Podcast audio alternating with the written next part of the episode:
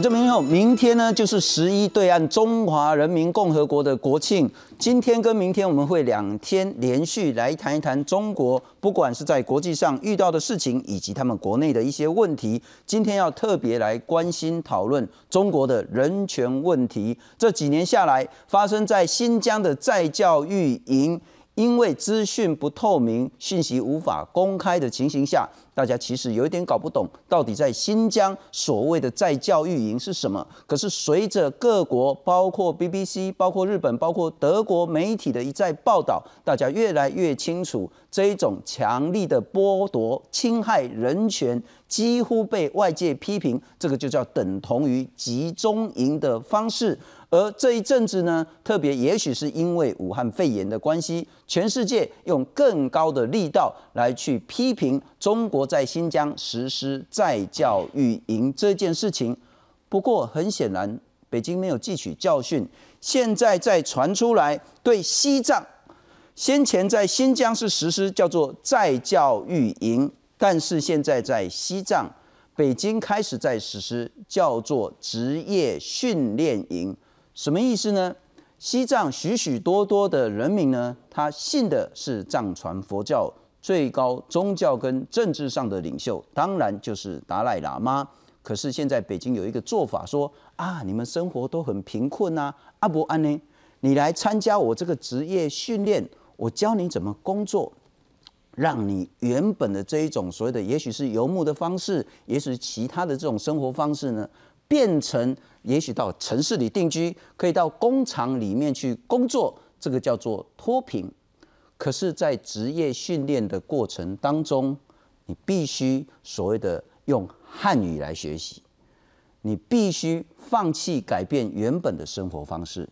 你必须放弃改变你的宗教信仰、你的语言、你的宗教、你的文化，恐怕都会面临非常大的伤害。有多少人呢？根据学者的研究呢，至少现在已经有五十万个藏民呢接受了叫做职业训练，五十万个人，但是呢，在西藏呢也不过是三四百万人，也就是有十五趴的藏民呢。已经被强迫的上了所谓的职业训练营。今天要从西藏、新疆的这种迫害人权的方式，再来看看现在究竟在中国内部发生什么事情。来介绍今天在现场的三位特别来宾。首先，特别感谢、特别欢迎是达赖喇嘛西藏宗教基金会的董事长，也是藏人行政中央，也是在达兰萨拉，诶，达赖喇嘛所到呃印度的一个非常重要。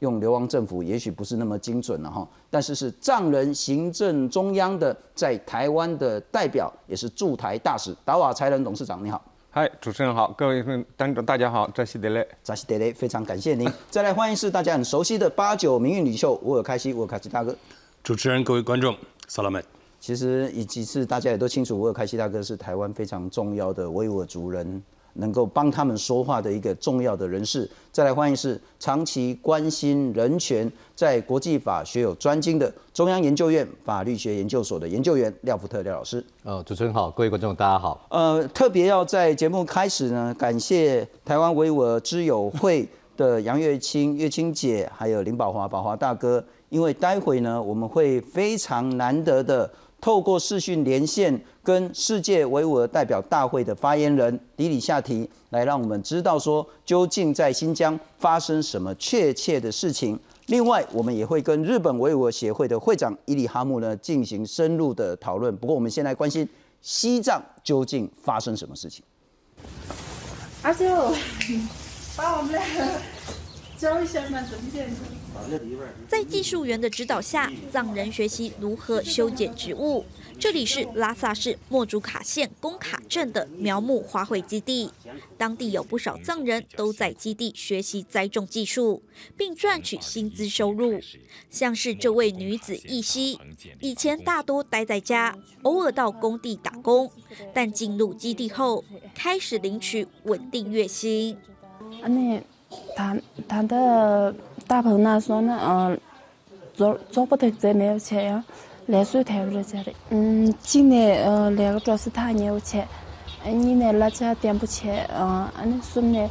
这部影片是由西藏卫视制作，描述在外地人协助下藏人转业脱贫的故事，看似美好，但恐怕有童话的嫌疑。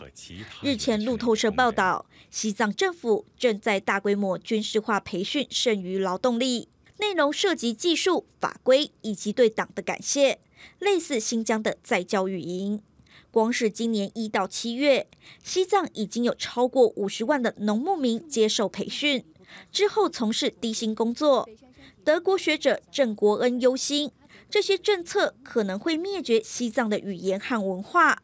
面对指控，中国外交部回应：工人接受培训都是自愿的，而且也有得到适当报酬。前意大利国会议员梅卡奇认为，中国与其否认。不如让专家到当地考察，否则就是说明这些政策的背后藏有政治意图。记者许纯凤整理报道。来，董事长，我先请教你这件事情了哈。这所有的资讯呢，最主要的资讯来源是华盛顿智库詹姆斯敦基金会的一个研究人员郑国恩。中郑国恩不是中国人，他是德国的人类学家，那只是取了一个中文名字。他说呢，西藏自治区现在正在，其实已经进行一大阵子了哈，对农民牧民呢进行叫做就业转移，而且实施军事化的职业培训，强化藏人工作的纪律。要说中国汉人普通话，要淡化藏传佛教宗教消极的影响。藏人呢是被送到职训中心，要穿制服，要接受政治教育、军事演练，采取以需定培。这个意思就是说，看那个藏人有需要什么，我就制定一套培训的方法、培训的标准，这叫以需定培，安排就业，进行针对性的培训。从二零二零年来呢，已经培训了超过五十万人，有三千多个藏人呢，从西藏。被呃请下来到中国其他的地区去了，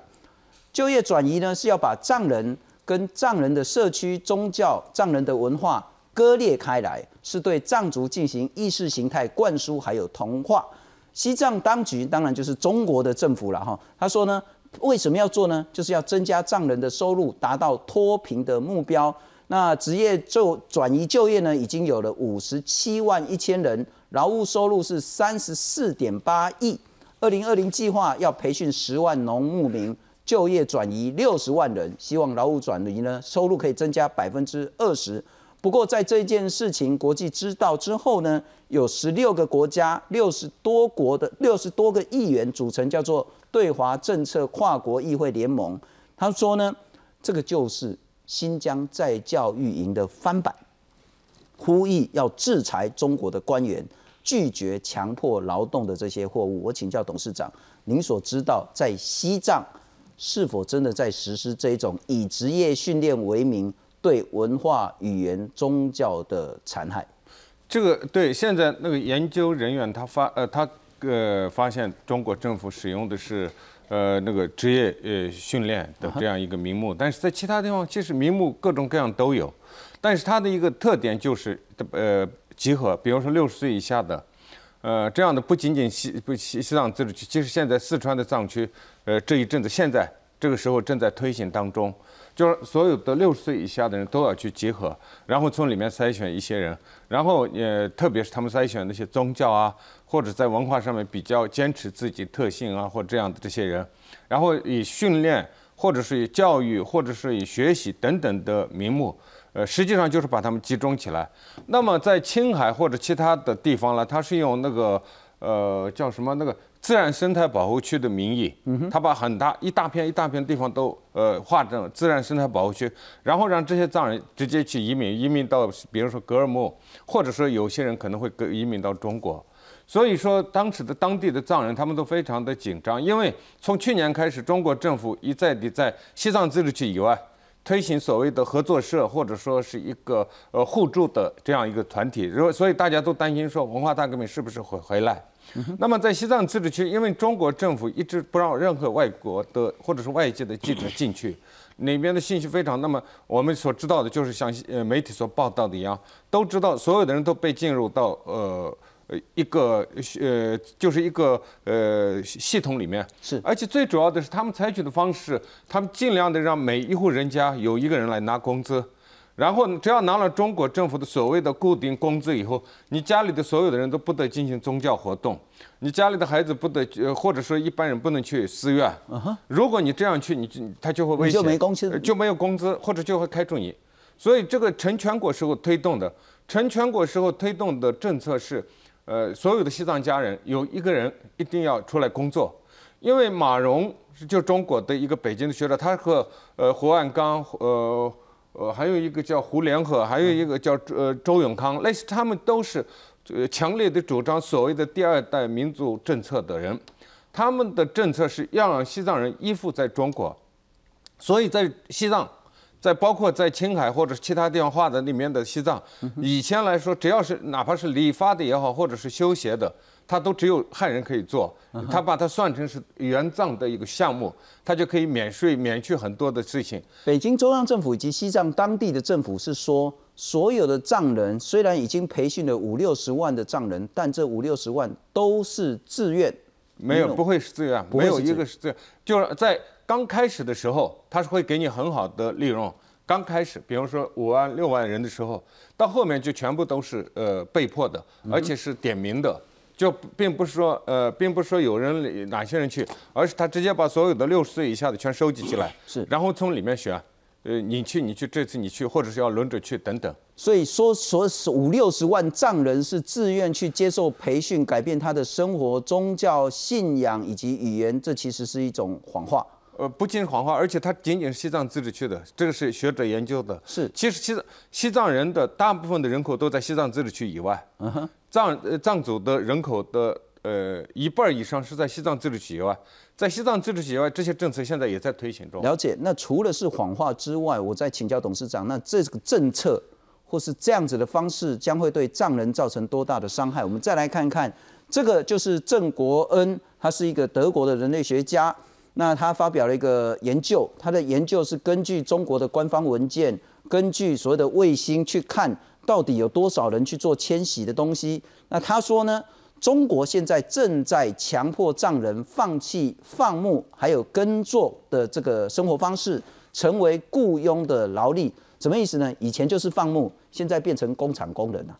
啊，你讲较简单了哈。本来是这个土地都是你的，但是现在变成你要依附在工厂下面，脱离古老西藏的传统，脱离西藏的神圣土地，这就是北京的目的。今年前七个月已经有超过五十万个劳工接受培训了。西藏的就业计划把劳动力转移到中国的其他地区，什么意思呢？把藏人拉下来了。对，藏人在山里面就把你拉下来到平地，到汉人的社区。以前的西式政策是说汉人直接到西藏，汉人直接到新疆，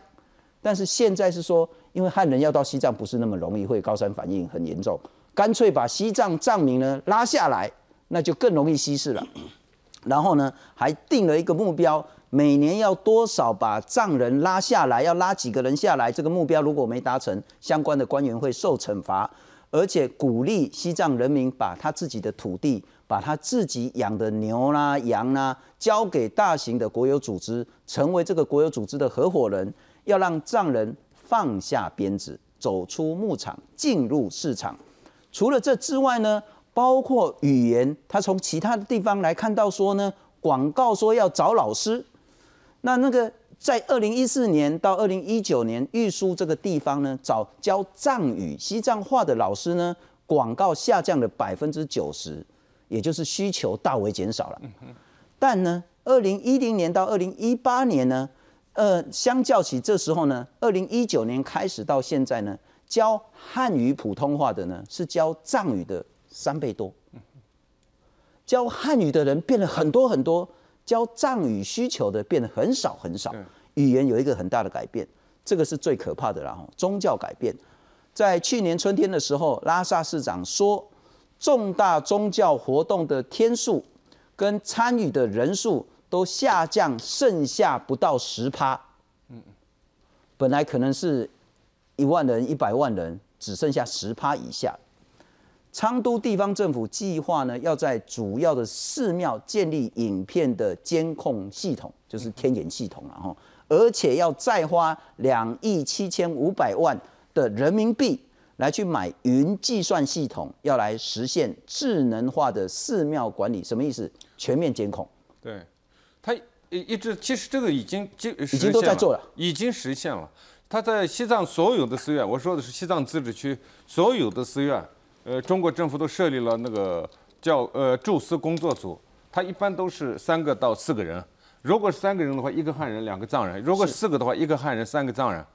他们在寺院里面呢，以保护寺院文物的名义，在所有的寺院的各个角落都安装了呃监视器，然后监视器的最后的都只有在他们的办公室里面有，而且这些所谓的驻寺工作人员，他不是临时性的，他是永久性的，所以他们给每一个寺院的僧人外出都要经过他们的批准，到后来。他们还把他们纳入到共产党的组织体系里面，所以说，一个西藏人如果到寺院去，他跟寺院供养的钱或者财物，现在都变成是当地的共产党组织来决定。嗯哼，由他们来决定这个钱的走向等等，是，所以说寺院完全已经变成了一个傀儡一样的，嗯哼，而且寺院里面的宗教活动，因为比如说他呃，就像我刚刚提到，他把呃，如果一个家庭有一个人是拿中国工资的，他的家人就不能到寺院。以前的话，他可能没办法控制，现在每一个寺院的门口都有监视器，他都用监视器或者有人看着你，让你看到，呃，你敢不敢进入寺院。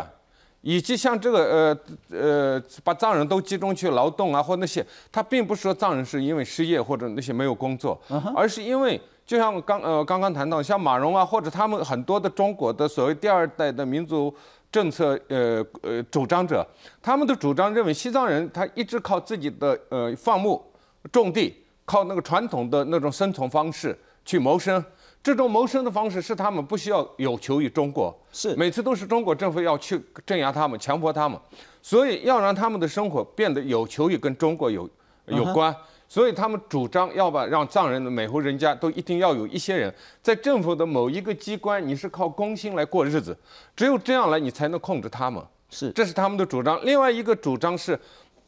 就像刚刚提到的是很多的呃，以前是毛泽东时候，他主张有四千多人可以移民到。西藏，因为他看着地图，看着西藏地方非常大，他就说西藏未来可以移民几千万人，移民几千万人让他们过得很好的。所以其实中国也派了很多的移民，结果那些汉人他在西藏高原种不出粮食，然后很多人死掉，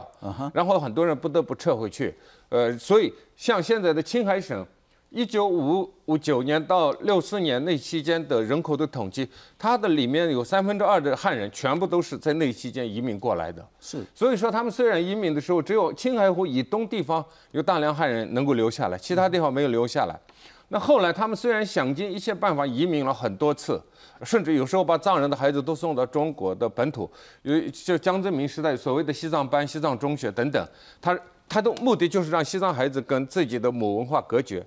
但是后来，像那个呃胡汉刚等很多的马蓉等很多的中国的所谓第二代的民族学者，主张的是要把整个西藏高原都变成是自然保护区，要把所有的西藏人，他们说我们建一个三峡水坝都移民几百万，都很容易的解决了。他说要把就把七百万的西藏人移民到中国的各个地方，呃，给他们比较好的待遇，让他们呃没有办法反抗，然后对国际上来说，我们是大的自然保护区。呃，这个西藏高原是所有的亚洲河流的源头。也就是以职业训练为名，以脱贫、增加他们的经济生活方式为名，但实施更全面性的。也许叫做种族文化与文化灭对，所以现在很多的西藏人都担心是这个，这个只是一个开头。我们在透过视讯连线啊，非常荣幸可以跟世界维吾尔代表大会的发言人啊，之前也跟有话好说连过线，不过那是很久以前的。迪里夏提先生，迪里夏提先生，您在线上吗？对对对，我在，能听到吗？是很清楚。我先请教迪里夏提先生，刚我们谈到现在正在西藏所发生的事情，很显然对许多国际学者来讲，这就是在新疆所谓的再教育营的翻版。您认为为何在国际如此谴责北京政权下，北京依然要强势，不但是在新疆，还在西藏推行这一种所谓的种族同化政策？因为因为这两个地地区呢，自古呢并并非是属于中国的一个固有的这个土地，因此呢，呃，中国政府呢，它采取这种强制性的这个建立在教集中营，呃，或者是利用其他的一些强制性的手段，呃，进行这个胁迫性的洗脑，啊，以此呢来达到，呃，对当地的这个长期延续的这种殖民统治。所以说呢，呃，即便是在国际社会已经发出了强硬的这个谴责的前提下，中国呢。呃，继续还在推行着这种呃目前所延续的这个极端政策。是，那第一下题先生，我再请教您了哈。我们如果回到新疆，当然新疆是对北京对汉人而言的名称了哈，就是新的疆域，但那一块本来就是呃，应该是叫突厥或者是那个维吾尔族的这样子一个土地。但我们就先不谈这个名称的争议。现在新疆在面临全世界国际社会高度的情形下，所谓的再教育营，甚至被批评叫做集中营的这种迫害人权的行为，是否依然的发生？是否更为严重？目前的情形。首首先呢，呃，这个在当地的，中国呢建立这个集中营呢，其主要的目的呢，就是呃强制性的将维吾尔人关进。呃，强迫他们接受这个政治洗脑，放弃呢自己的这个呃文化，呃包括民俗信仰以及对于自己民族身份的这个认同，而这个集中营的这个建立呢，是系统性的一种迫害的一一一个极端政策，而且呢，至今在当地这个在教集中营呢，进一步的还在扩建，日前有这个澳大利亚。智库所发布的这个相关的这个信息研究报告，至少至今在当地有三百八十多，呃个集这个集中营，包括这个拘押点之类的，呃正在还在扩建当中。那么呃我们就想呃问这个中国政府，你建立集中营，对外却宣称说是没有。在国际社会的压力下，在强有力的证据曝光之后，中国却改口说是职业培训中心。那么之后，中国又改口说是去极端宗教，或者是去呃打击这个呃暴力恐怖等类似的这种呃政治借口。那么在当地建立这个集中营呢，政治目的非常明确，就是呃彻底的让维吾尔人呢接受。中国的这个政治洗脑，放弃信仰，放弃自己的文化，放弃自己传统的这种生活方式，包括对民族身份的认同，让维吾尔人呢变成一个虽然中国无法改变维吾尔人的这个人种，但是呢，中国呢通过类似的这种强迫性的手段呢，试图将维吾尔人呢想改变成一个山寨版的中国人。莉莉夏提先生，呃，请你跟我们继续保持连线，因为接下来我要请教您以及现场在座的来宾是：当讯息越来越明确、越来越多的时候，国际社会现在当然比较多人去关心这件事情。很显然，依照您的说法，中国现在还是在扩建在教育营或叫集中营的这个建筑，但有没有任何方法，包括台湾在内，国际社会能够制止这一种？反人类的灭绝行为，我们来看看，包括德国、包括法国、包括联合国，也越来越关心在新疆发生的迫害人权事件。世界各国对中国在新疆的人权问题和再教育营越来越关切。法国总统马克宏在联合国大会发表演说，特别提出对新疆的诉求。Enfin, les droits fondamentaux ne sont pas une idée occidentale que l'on pourrait opposer comme une ingérence à tous ceux qui s'y réfèrent. Ce sont des principes de notre organisation, inscrits dans des textes que les États membres des Nations Unies ont librement consenti à signer et à respecter. C'est la raison pour laquelle, notamment, la France a demandé qu'une mission internationale sous l'égide des Nations Unies puisse se rendre au Xinjiang afin de prendre en compte les préoccupations que nous avons collectivement sur la situation de la minorité musulmane ouïghour. 根据法国媒体报道，这是法国总统第一次在联合国大会对新疆议题发言，具有指标性的意义。作为欧洲的领头羊，这不只象征法国对新疆问题立场更加强硬，也代表欧洲国家反对中国侵害人权的态度。此外，包括欧洲理事会主席米歇尔。欧盟执委会主席冯德莱恩以及欧盟第一大国德国总理梅克尔十四号与中国国家主席习近平的视讯高峰会上，也对新疆维吾尔人遭受的待遇表达关切。联合国人权事务高级专员，同时也是前智利总统的巴舍莱，更打算亲自前往新疆了解状况。Concerning the situation of the Uyghurs, my office continues to engage with the Chinese government on the situation in the Xinjiang Uyghur Autonomous Region and the impact on human rights of its policies. 美国众议院也在二十二号通过《防止强迫维吾尔劳动法》，禁止来自新疆的产品，用实际的措施反制中国的再教育营。One in five cotton garments sold globally contains cotton or yarn from the Xinjiang region, the Uyghur region. We must shine a light on the inhumane practice of forced labor, hold the perpetrators accountable, and stop this exploitation. 我我其实还可以开启大哥，我要请教你了哈。第一个是国际社会现在慢慢觉醒，是，但能改变吗？我觉得看美就是国际社会的觉醒，不仅仅是说，哎，发现说这么多的证据证明在新疆发生的这些事情，过去是难以置信，所以不愿相信。然后呢，但是这么越来越多的证据让你不得不相信的时候呢，我觉得是难以理解，就是他给国际社会这么大的压力。呃呃，中国居然完全不顾这样的一个，中国也同样需要世界，为什么不顾这个压力呢？慢慢的，国际世界，呃，国际社会现在懂了一个道理，就是懂了共产党的心态。这个共产党的心态是什么呢？就是他不顾执行，尤其到了省这个级别以下的执行任何的政策的 制定政策和执行政策，第一，他不懂什么是普世价值，他不懂得我做这件事情。是一个跟国际社会的普通关注的人权的这种价值是完全相悖的。别新疆维吾尔自治区的这个官员就曾经讲过说：难道要让这些人有一天发展成为恐怖分子，我们再采取动作吗？当然是要让他们在还没有成为恐怖分子，我们就要把他们做做做采取动作，做掉了。这个说法是国际社会听了以后就匪夷所思的一个，我们台湾人也不能理解。是，所以包括台湾，如果听到台湾的我们是个工商社会嘛，如果听到说那让藏人放下鞭子呀，停止放牧，变成工人，这不挺好的吗？但他不理解的是，共产党的官员在执行说，所以你从以后就不能再讲藏语，你要讲汉语。维吾尔也是一样，所以而他做的这些事情，国际社会过去不懂。不理解共产党为什么要这么做，这就是慢慢的他理解了共产党的他的专制本质呢，就是他一个他的贪婪是从来停止不了，他的扩张从来停止不了，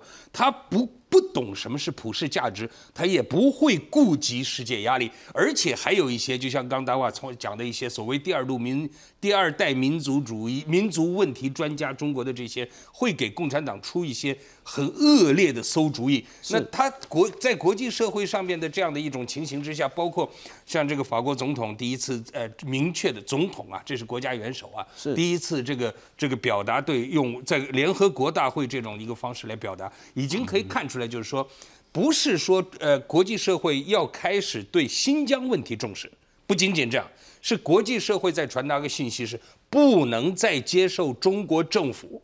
完全罔顾普世价值，我行我素，而且还要世界背书。是这个改变，是当然也会对，也许有一天我们会看到这种改变，也许能够真正加惠这个这个。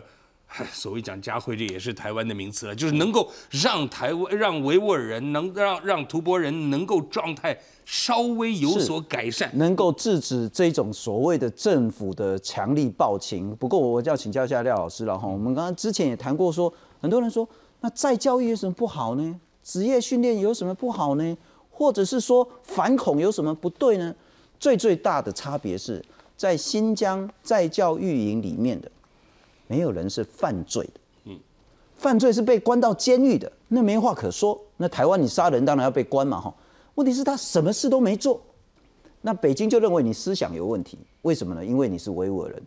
因为你信的是伊斯兰教，因为你是藏人，因为你信的是藏传佛教，我就先认为你有问题，所以我先改造你。怎么改造？先前我们谈到所谓的在教育里面到底发生什么事，那现在陆陆续续更多的资讯出来。德国的学者郑国恩说，这几年中共投入数亿美金，强制为维族的妇女实施流产、安装避孕器或是结扎，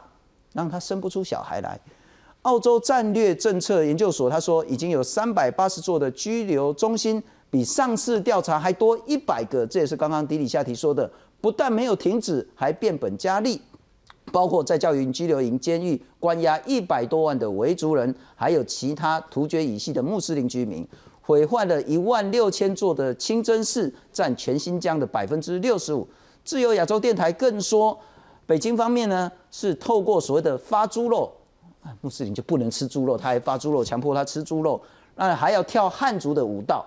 还要穆斯林不能喝酒，那就叫他们来就有一个叫做喝酒培训基地。强迫或利诱维族、哈萨克少数民族来喝酒，我想问的是说，国际社会的谴责够吗？能制止这种行为吗？嗯，我觉得国际社会刚才应该提到的是法国总统的部分，就说第一个场域在联合国大会，就说其实法国如果真的要谴责中国的话，他可以到人权理事会去，而不见得要在联合国大会。可在联合国大会的话，我觉得是表示说法国在这个方面有他的决心的。第二个，他其实事实就是他的指控其实是跟要求是越来越具体。比如他要求的是让要求中国给一个国际的团体能够进入到那个东维那个就是新疆哦，就去去调查啊，然后同时他也直接的指出了这是违反人类罪，或者是我一般我们所说的违反人道罪，这个是非常非常清楚的的概念。好，然后第就其他的国家也甚至有指出来，就是说他可能更严重的是那个种族灭绝罪。就相对在国际犯罪来说的话，比较轻微的叫违反人道人道罪，更严重的叫那个种族灭绝罪。也就是说，其实你可以看到国际上的共识是越来越清楚的。好，那我们也可以看到美国，美国它是用透过国内法的方式，对于那个维维吾尔族的人的新疆的部分，过去有维那个人权的政策法案，是，然后最近就在讨论的，国会可能还差一步的，就防止强迫维吾尔劳动法。也就是说，他把他的场域从国内到国际的做连接，然后多数国家的参与，同时他的方法跟指控，还有以他的要求都越来越具体。那我觉得这个国际上的连接的话，它会更清楚、更清楚。哦，那未来我个人的期待是说，不止现在欧洲，比如说法国跟德国，他们都有一些说法，都有一些。叙述，嗯哼，可是缺乏的是像美国这样更具体的法案或行动，是。可是我个人认为这是个发展的趋势，这是发展的趋势，它应该会在更具体的，比如说在法国、德国等等的国内立法，嗯哼，就一方面在国际做诉求，一方面在国内立法，特别是比如说美国呃所做的那个呃防止强迫维吾尔劳动法，也就是说，如果你说在整个中国，不管是在新疆或其他地方，或西藏或其他地方。你的商品是以违反人权的方法是。来制作的话，大概会变成一个国际的制裁。因为现在最近这几年的话，商业与人权是国际上非常重视的部分。那不管是欧洲国家或是美国，他们都有他的国家行动计划，是都会直直接把这个做连接。是，我也透过呃视讯连线再次请教迪里夏提先生，再请教您两个问题。我知道您时间非常宝贵。第一个问题是我们刚也稍微列举了一下各国或其他的学者。针对究竟在新疆在教育营或叫集中营发生了什么事情，您所掌握到的究竟在新疆在教育营发生什么迫害人权的事？这个集中营的建立呢，在现在的这些专家们，呃的这个记录和专家们披露的这个数据呢，应该是在这个呃一百万到这个。三百万这个之间，但是呢，维吾尔人的这个呃投诉和维吾尔人反馈的各类的这种相关的信息呢，这个呃高于目前的专家们所对外呃披露的这些数据。那么在教集中营内呢，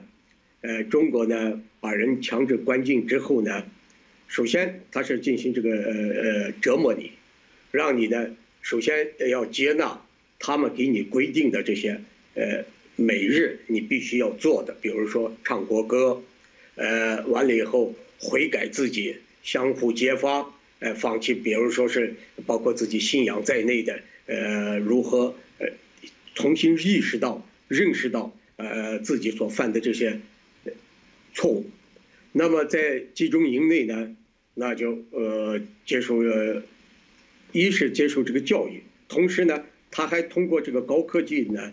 通过你的这个脸部来分析你每日对这些管教人员的这个情绪性的这个变化的这个呃，完了以后通过呃这个分析完了以后认认定你的呃的这个思想改造的这个程度，所以说，凡是被关进去的人呢，都在里面接受这个非人道的折磨。呃，偶尔有放出的，呃，放出的一两年放出来之后的人呢，他的内脏器官呢都受到了严重的这个损害，而且男的呃也无法这个有这个生育的这个这个呃女和女的被强制性的打了一些呃不知名的一些针呐，或者吃了一些所谓的一些不知名的药，而且导致呢很多女人妇女从这个集中营出来之后呢，呃患有这个呃妇科病。甚至呢，和精神上的所有放出来的，在精神上都有这个呃受到这个严重的这个创伤，但是放出的毕竟是非常的少。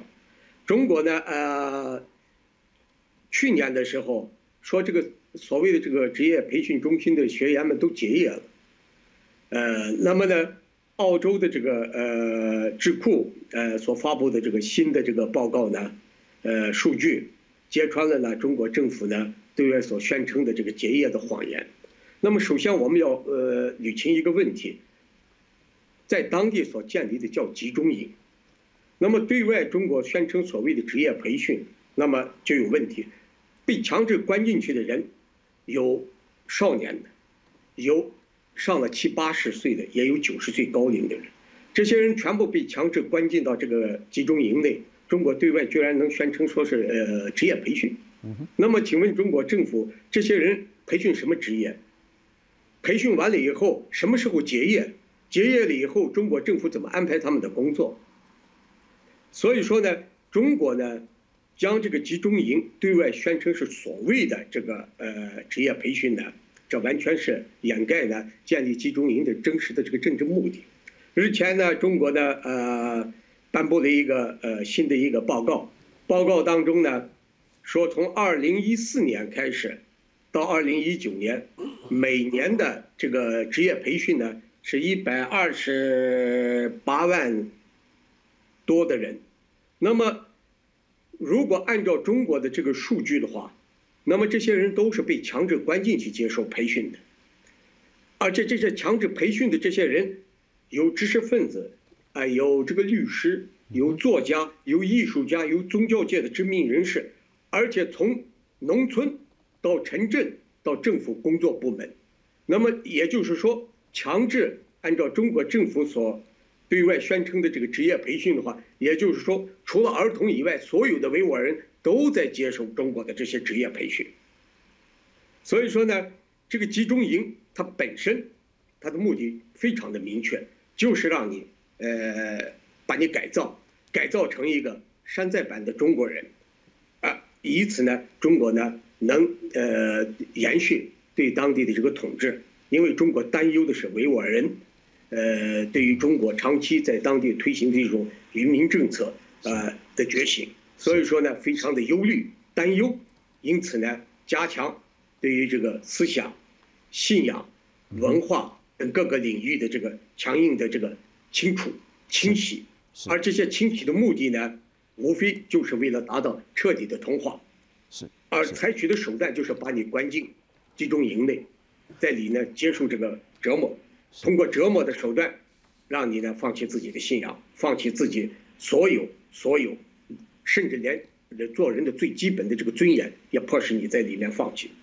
非常谢谢迪里夏提先生，呃，在百忙之中跟我们连线，也带给我们这么完整清楚的一些非常重要的讯息。谢谢迪里夏提先生。我再回到西藏的问题，请教董事长。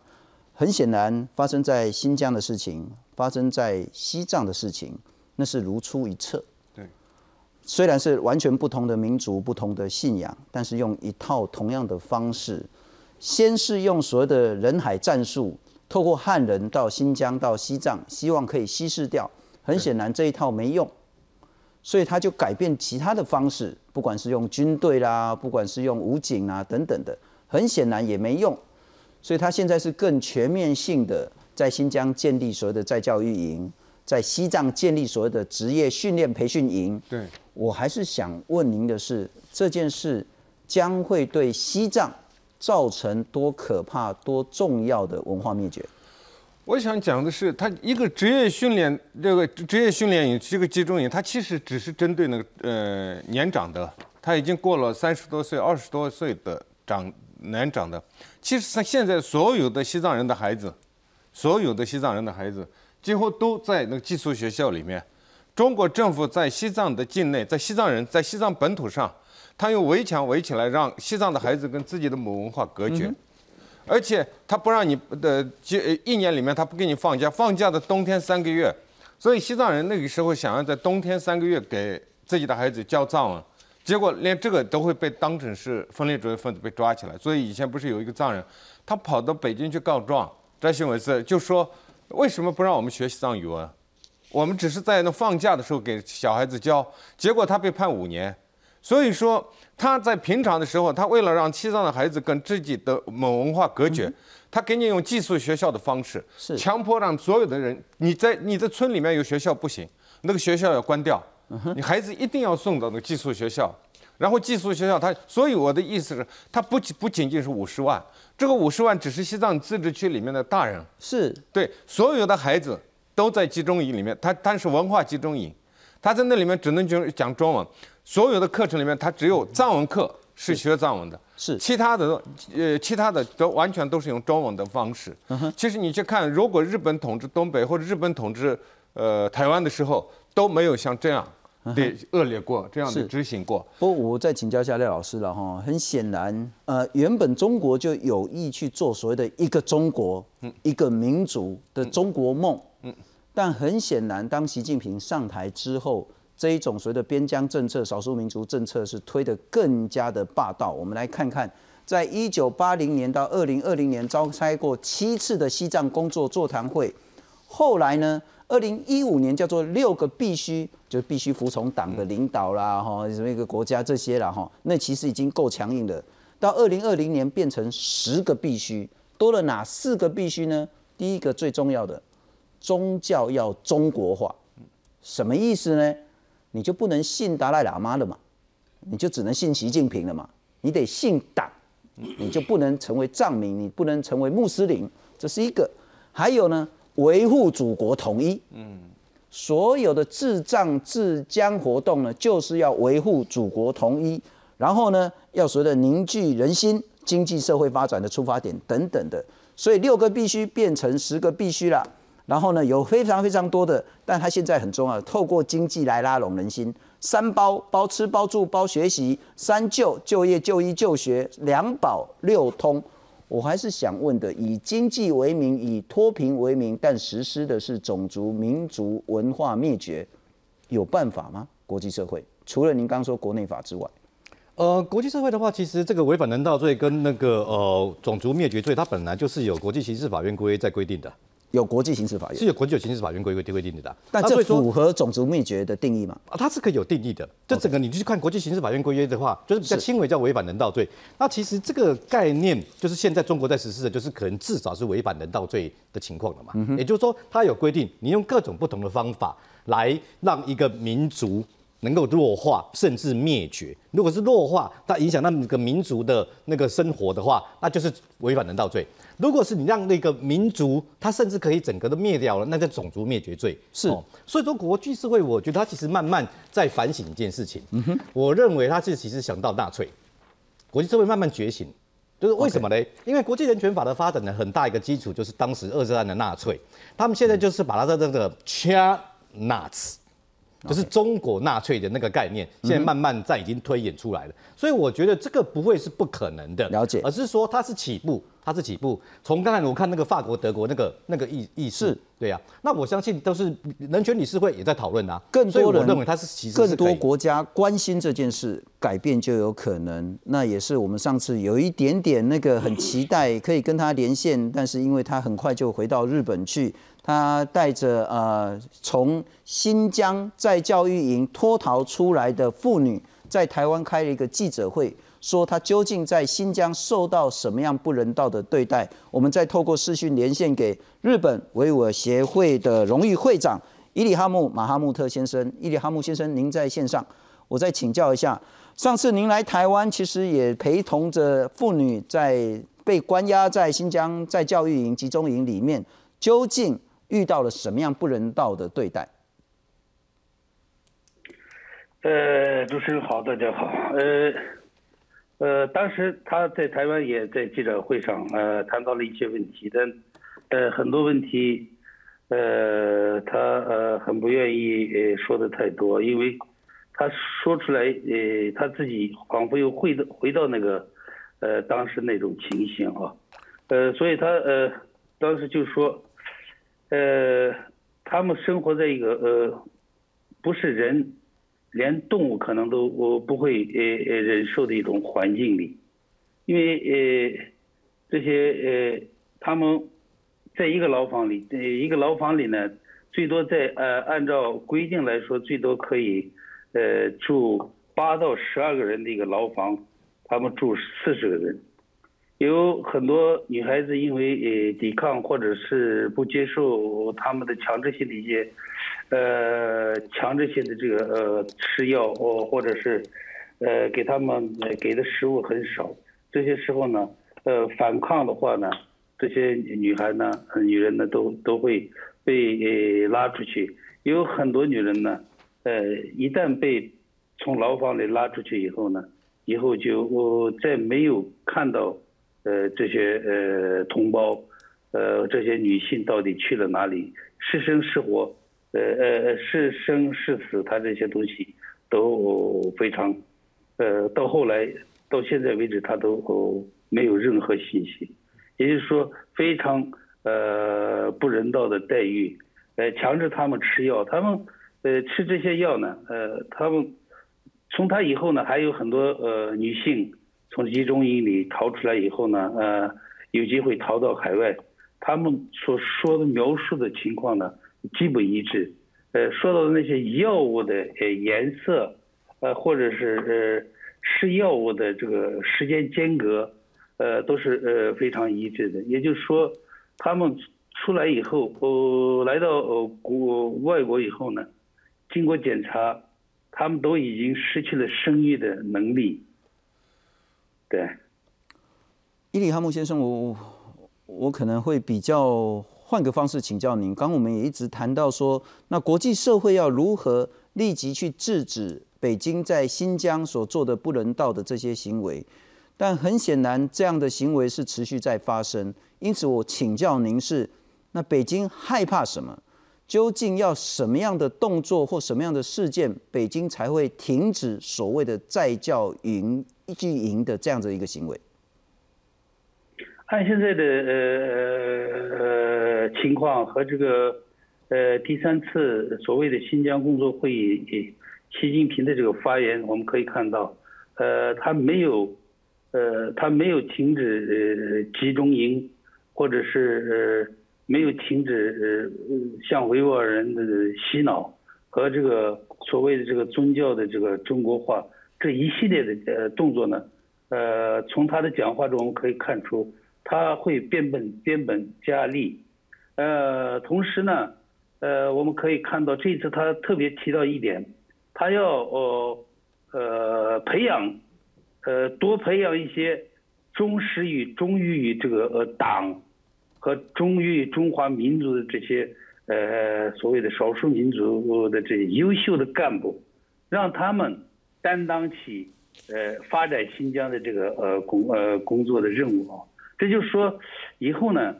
不是说我们汉人在压迫你，呃，他要呃把这个问题呢搞成一种维吾尔人用自己的手，维吾尔人在教育维吾尔人，呃，同化进这个所谓的中华民族群体里，呃，所以说呢。现在呃没有任何迹象，或者说是呃有什么呃呃条件的话，中共会改变对维吾尔人的这种呃压迫，或者是停止这种呃集中营式的这种呃压迫。呃，现在我们没有没有没有办法看到呃这种呃呃现象。是，尽管看起来是比较悲观，但国际社会不能说因为不了解，所以就故意看不到，还是必须做出一些具体的动作。请教伊里哈木先生，包括台湾，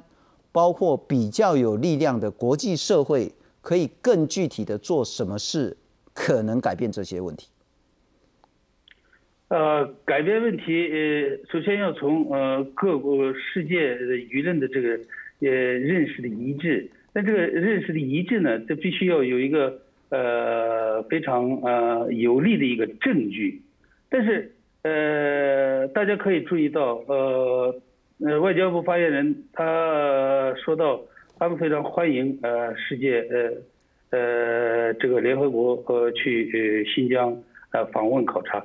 呃，但是他最后要又要加一句，但是前提是必须要啊遵呃遵守我们的法律，遵守他的法律指呃指的是什么呢？就是说，我们指定你去哪里，你就得去哪里。嗯哼。我们指定你去跟谁见面，你就得跟谁见面。呃，如果呃越过这一线，你就是违反我的法律，我就可以呃驱逐你出境。这就是说，呃，在现在的他们这种条件的情况下呢。就是再去一百个团体也无法，呃，也无法呃把真实的情况呃传给世界。那呃怎么样怎怎样才能让中国呃低头呢？那就是呃在呃经济呃方面，呃在国际政治的压力下，嗯哼，呃让中国呃感觉到自己真正的在被孤立，啊，他因为要做到很多东西，他。呃，很多呃，所谓的一带一路什么什么很多的计划，他必须要哦，呃，世界要必须和他合作，他才可以呃继续下去。如果他做不到的话呢，他的经济会呃呃衰退，他的经济衰退，呃，已经尝到一些甜头的中国人，呃呃，会对他怎么样？这些东西他必须得都考虑。呃，在这种情况下呢，呃，只有世界团结在一起，才能。呃，帮助维吾尔人，才能把中国和呃和这个中共对待呃各个民族的这个呃残暴的行为制止。是非常谢谢伊里哈木先生，您也讲得非常清楚。如果国际社会还是继续在经济上滋养中国的力道的话，很显然不但是在纵容，而且是成为共犯帮凶之一。必须国际社会有高度一致而且具体的行动。非常谢谢伊里哈木先生在日本跟我们做视讯连线，非常感谢你。我再请教一下乌尔开西大哥，您今天也正好写了一篇文章，是讲全世界是不是准备好了？面临的一个叫做新的中国，什么叫新的中国？全世界要什么准备呢？因为明天是中华人民共和国的国庆，那我呢就利用呃发表这篇文章的时候引用了马克思他讲的一句话，说这个资本来到世界上从头到脚。这个每一个毛孔都带着肮脏的这个血液。那我说，的确，中华人民共和国这个所谓的人民共和国来到这个世界上这七十一年，每一从头到脚都包覆着这样肮脏的血。我在这篇文章题目也就开宗明义说，是世界要准备好面对一个一个新的中国，这是一个很强烈的一个主张一个建议哈。什么意思呢？那从政治学来讲的话，这等于叫要要要。改换政权呢，应该是这样的一个主张。那么，也许当然文章里边没有出现改换政权这个意思，但我对全世界的强烈、最强烈的呼吁就是说，过去在二次世界大战之后，我们犯了一个很严重的错，就是为了避免战争，为了维持和平，我们对于各国政府对自己人民的压迫，往往采取睁一只眼闭一只眼这样的这这样的一个。一个政策，然后同时过去民主它也有一个问题是，就是一个半生流，一个一个副作用。所有的民主国家的政治人物看问他的时间呢，他的时间轴，我们说一年一年，一个月一个月，他们看问题是四年八年，什么意思呢？就是我这一任，我下一任，那为出出于这种考虑连任。和这样的一种思路呢，让世界各国姑息纵容了中国，而导致今天的结果呢，其实我认为世界是在慢慢醒来。很遗憾的呢，是在一百五十多位藏人自焚，然后呢，是一百多万维吾尔人被关押进集中营。之后大家都还没有醒来，那一年多香港好男好女的抗争，有让国际社会慢慢感到震惊，但真正让国际社会感觉的一种切身之痛的，其实是这个新冠肺炎给全世界带来的这种冲击，让每一个国民都在想说这个中这个问题出在哪里。当中世界各国在开始思考问题出在哪里的时候，道理特别简单，就是你们过去的绥靖政策对中国的绥靖政策，出在自己的绥靖政策。世界各国的对中国的政策正在改变，这个改变的力道有多强烈，这是我们的工作。这个世界各国这个改变的这个时间要拖多长，这是我们的工作。但是台湾人必须要看到，我们的政府必须看到，就是这个改变正在发生的时候，你要站对方向，然后。归根结底呢，不是说调整一下、微调一下，是要面对一个新的，是要催生出一个新的中国。过去这么多年，我作为一个民运人士，常常讲这么一句话：说我说我们推动中国民主是我们的责任，但世界不要站错方向。现在我讲的是推动中国民主已经是全世界共同的责任，推动不要转错方向是。台湾更不要站错方向。不过最后还是非常希望达赖喇嘛先生可以来台湾，来台湾。谢谢收看，谢谢。